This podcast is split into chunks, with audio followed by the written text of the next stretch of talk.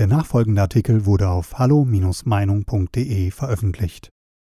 An, mit, im Zusammenhang, in Verbindung mit oder überhaupt von Uwe Kranz. Das neue Jahr beginnt mit den gleichen Fragen, wie sie das vergangene Jahr eröffnet haben. Wie viele sind an dem SARS-CoV-2-Virus gestorben? Wie viele sind mit ihm gestorben? Oder was hat es mit dieser staatlich verordneten Definition und Zählweise auf sich? Das RKI veröffentlicht arbeitstäglich eine aktualisierte Gesamtübersicht der pro Tag von den Gesundheitsämtern übermittelten Todesfällen, Quellen im Anschluss. Mit Stand 6.1.2021 wurden insgesamt 36.537 Todesfälle gemeldet, innerhalb der letzten 24 Stunden sogar 1.019 neue Todesfälle. Eine wuchtige Zahl, die einen schon das Fürchten lehrt, auch wenn man weiß, dass sich in dieser Zahl viele Nachmeldungen verbergen, die schon um die Feiertage angefallen waren. Das RKI schreibt zwar von verzögert entdeckten, erfassten und gemeldeten Todesfällen, in Wirklichkeit hatten die Gesundheitsämter wohl über die Feiertage keinen 24-7-Dienst und meldeten danach, häufig noch mit Papierakten oder Excel-Tabellen per Fax und Mail ihre Zahlen an die Landesbehörden, die dann die Zahlen wieder an das RKI weiterleiten, Modern Times. Diese Wochenenddatenlücken existieren von Anfang an, Quellennachweis in der Fußnote, und sind bis heute nicht behoben, trotz einem perfekt täuschenden Online-Dashboard, das mathematische Genauigkeit und wissenschaftliche Präzision vortäuscht. Dagegen läuft die deutsche Software SORMAS, gemeinsam vom Helmholtz und dem Robert Koch Institut entwickelt, reibungslos in Nigeria, in fast ganz Frankreich und in der Hälfte aller Schweizer Kantone. In Deutschland nutzten es Ende November 2020 erst die Gesundheitsämter von 50 Kommunen und Landkreisen von insgesamt über 350. Statt dafür zu sorgen, dass endlich alle Gesundheitsämter digitalisiert werden, indem die bereitgestellten 12 Millionen Euro eingesetzt werden, um das integrierte Konzept von elektronischem Meldesystem, Kontaktverfolgung und Tagebuch zu installieren, reist Gesundheitsminister Spahn im November 2020 lieber nach Afrika, um dort der Afrikanischen Union eine weitere Million Euro für den Ausbau des elektronischen Ebola-Frühwarnsystems zuzusagen. Zusätzlich zu den 9,5 Millionen, mit denen im Rahmen der Global Health Protection Programme GHPP Quellennachweis in der Fußnote vorwiegend afrikanische Länder beim Aufbau von Kapazitäten der Seuchenbekämpfungszentren unterstützt werden Quellennachweis in der Fußnote. Zusätzlich zu dem deutschen Anteil am WHO-Notfallfonds in Höhe von 33,6 Millionen Euro, den Deutschland als ohnehin größter Beitragszahler um weitere 3 Millionen Euro aufstocken will. Aber zu Hause kriegen wir keine elektronische Echtzeitmeldung hin. Fürchten muss man sich vor dem Virus, er ist nicht zu leugnen, das ist unstreitig. Deshalb muss man sich auch angemessen verhalten, Abstand, Hygiene, Lüften, Massenansammlung meiden, so wie in allen Zeiten einer schweren Influenza. Man kann aber auch falschen Propheten folgen, sich in einem Pandemiewahn verrennen und politisch Massenpanik verursachen, die unsere Gesellschaft spaltet. Quellnachweis in der Fußnote. Fürchten muss man sich daher auch vor einem Staat, der die Epidemiezahlen dramatisiert, propagandistisch einsetzt, gar manipuliert, um ja warum wohl? Auch das einer der Fragen, die 2020 offen blieb. Ich meine, er tut es absichtlich, um überproportional Angst zu erzeugen, damit das Volk besser die unverhältnismäßigen Grundrechtseingriffe akzeptiert, besser gehorcht. Während einer November-Umfrage des Meinungsforschungsinstituts Kantar zufolge mehr als ein Viertel der Deutschen am Sinn der einigermaßen schwer vermittelbaren Corona-Beschränkungen, Lockerungen für die Adventszeit und für Weihnachten zweifelte, und 29 Prozent für die Regelung für Silvester und Neujahr, hielten 70 Prozent die doch sehr beachtlichen Grund- und Menschenrechtsbeschränkungen gehorsamst für sinnvoll. Dazu passend war die geschickt platzierte RKI-Horrormeldung von 14.455 Corona-Neuinfektionen am ersten Weihnachtstag und 240 weitere Todesfälle, Quellnachweis in der Fußnote, verbunden mit dem warnenden Hinweis, dass die wirkliche Zahl deutlich höher liegen werde, wenn erst die Nachmeldungen vorlägen. Natürlich fehlte auch nicht der lageverschärfende Hinweis auf den Spitzenwert vom 16. Dezember mit über 950 Toten. Ab Januar 2021 gilt nach dem erneuten konzertierten Auftritt des im Grundgesetz gar nicht vorgesehenen Formats der Ministerpräsidentenkonferenz MPK zusammen mit dem Kanzleramt eine Art APO 2.0 außerparlamentarisches Oberhaus sogar nur noch der Ein-Personen-Kontakt und die geradezu menschenverachtende Corona-Lounge, die den Radius der menschlichen Bewegungsfreiheit auf 15 Kilometer reduziert und nach dem Maulkorb Online-Zensur nun die Lounge? Wann kommt das gute Gassi-Gesetz für Menschen mit 30 Minuten Freigang zum Longieren, Frau Dr. Merkel? Wie sollen auf dem Land die oft 20 Kilometer entfernten Supermärkte erreicht werden? Das kümmert unsere Politeliten ja nicht. Sie werden mit Dienstwagen und Chauffeur durch die Gegend kutschiert, ernähren sich ohnehin meist auf Empfängen und bei Konferenzen und sind offenbar auch ohne Friseurbesuch stets gut frisiert und onduliert. Ach ja, die parallel dazu angeordneten dichten Kontrollen durch Polizei und Ordnungsämter rundet den Orwellschen Gesamteindruck ab. Mit Angstmache, Drohungen und Kontrolle klappt Umerziehung immer, überall und bestens. Zwei Anmerkungen sind erforderlich. Erstens handelt es sich bei den gemeldeten Neuinfektionen keinesfalls um die Zahl der Infektionen, sondern nur um die Zahl der Getesteten, bei denen der nicht zertifizierte und nicht für diese Zwecke geeignete PCR-Test des Herrn Dr. Drosten positiv anzeigt, dass sich eine winzige Menge an Nukleinsäure im Test gut nachweisen lässt. Quantitative Folgetests oder Antigentests werden ja nicht durchgeführt. Ob eine positiv getestete Person also auch infiziert ist, belegt dieses PCR-Testergebnis nicht.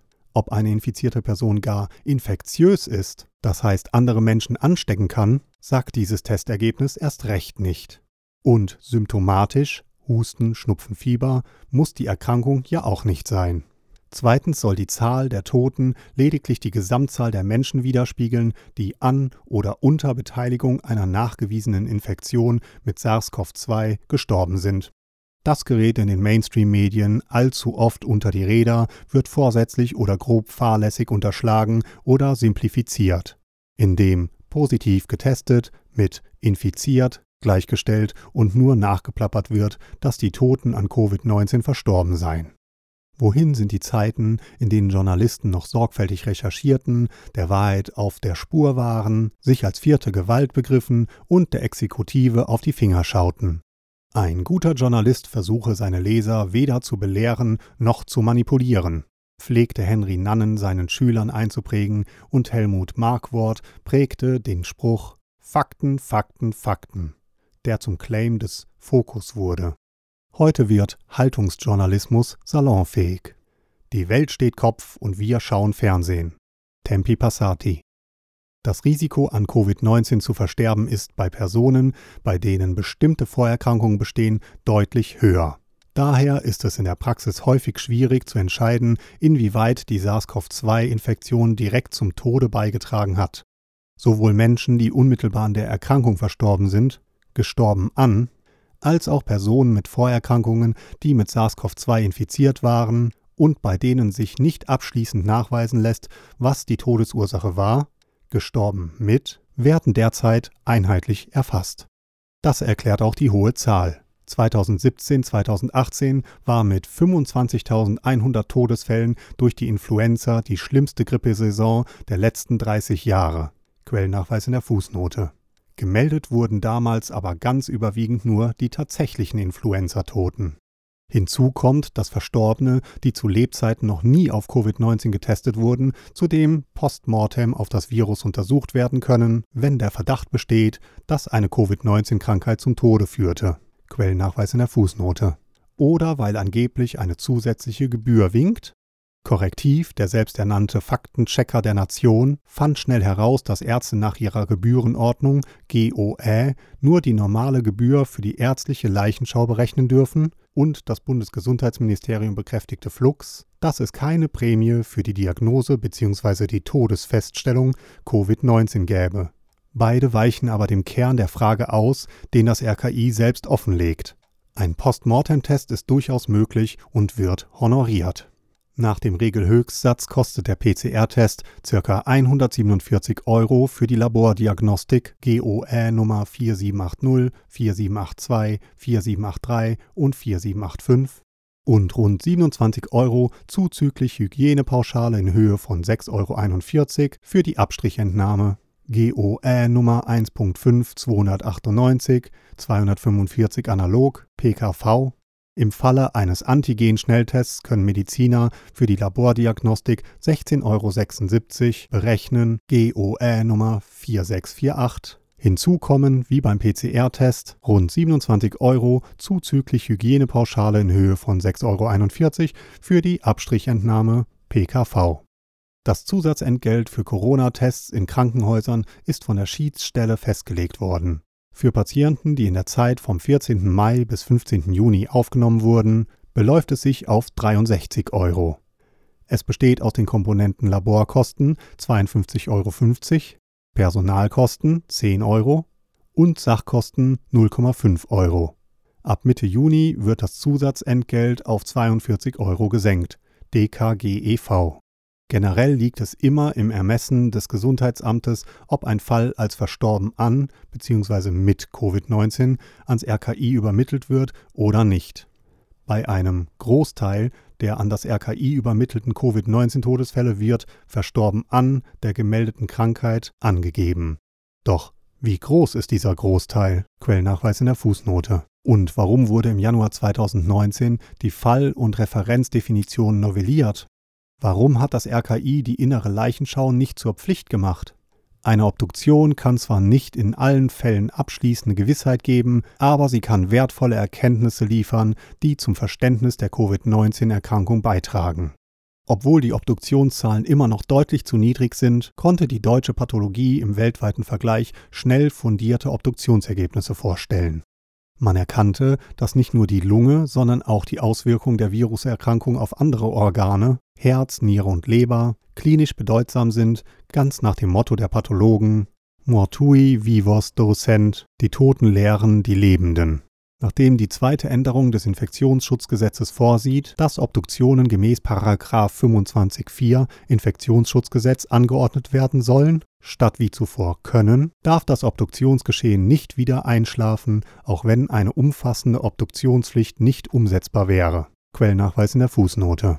Die Rechtsmedizin des Universitätsklinikums Eppendorf UKE in Hamburg hatte weltweit einzigartig und schon früh gezeigt, dass die Letalität bei Covid-19 zu hoch liegt, weil die Todesursache zumeist zu ungenau erfasst wird. An oder mit, im Zusammenhang mit, in Verbindung mit und dass es überwiegend sehr betagte Menschen betrifft. Bei allen Toten wird dort standardisiert ein Abstrich gemacht, um potenziell bis nach dem Tod unerkannt gebliebene Fälle aufzudecken. Mehr als 50 Prozent der Corona-Sterbefälle konnten die Pathologen zudem auch obduzieren, ein ungewöhnlich hoher Prozentsatz.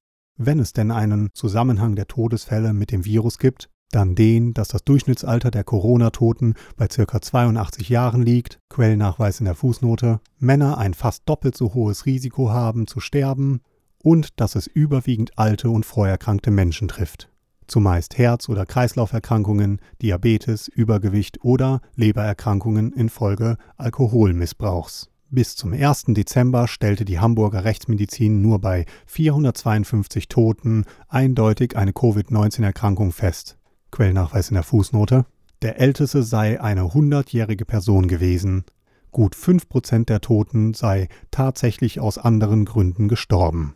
Von den im Bundesgebiet insgesamt rund 35.500 Toten, die im Zusammenhang mit Covid-19 gezählt wurden, waren fast 8000 zwischen 90 und über 100 Jahren, 22,5 Prozent, 16.500 zwischen 80 und 89, 46,5 Prozent und etwas über 7000 zwischen 70 und 79 Jahren, 19,7 Prozent. Quellnachweis in der Fußnote. Sehr wahrscheinlich sind auch insgesamt rund 5% aller Seniorinnen und Senioren ausschließlich an ihren Vorerkrankungen gestorben, denn die Hamburger Erkenntnisse dürften durchaus als repräsentativ gelten. Daraus kann nur gefolgert werden, dass in den Pflegeheimen, in den Krankenhäusern, in den Altenheimen und in der häuslichen Pflege besondere Schutzmaßnahmen zu treffen sind. Darauf hätten sich unsere politischen Entscheider konzentrieren müssen. Weitere Beiträge finden Sie auf hallo-meinung.de. Wir freuen uns auf Ihren Besuch.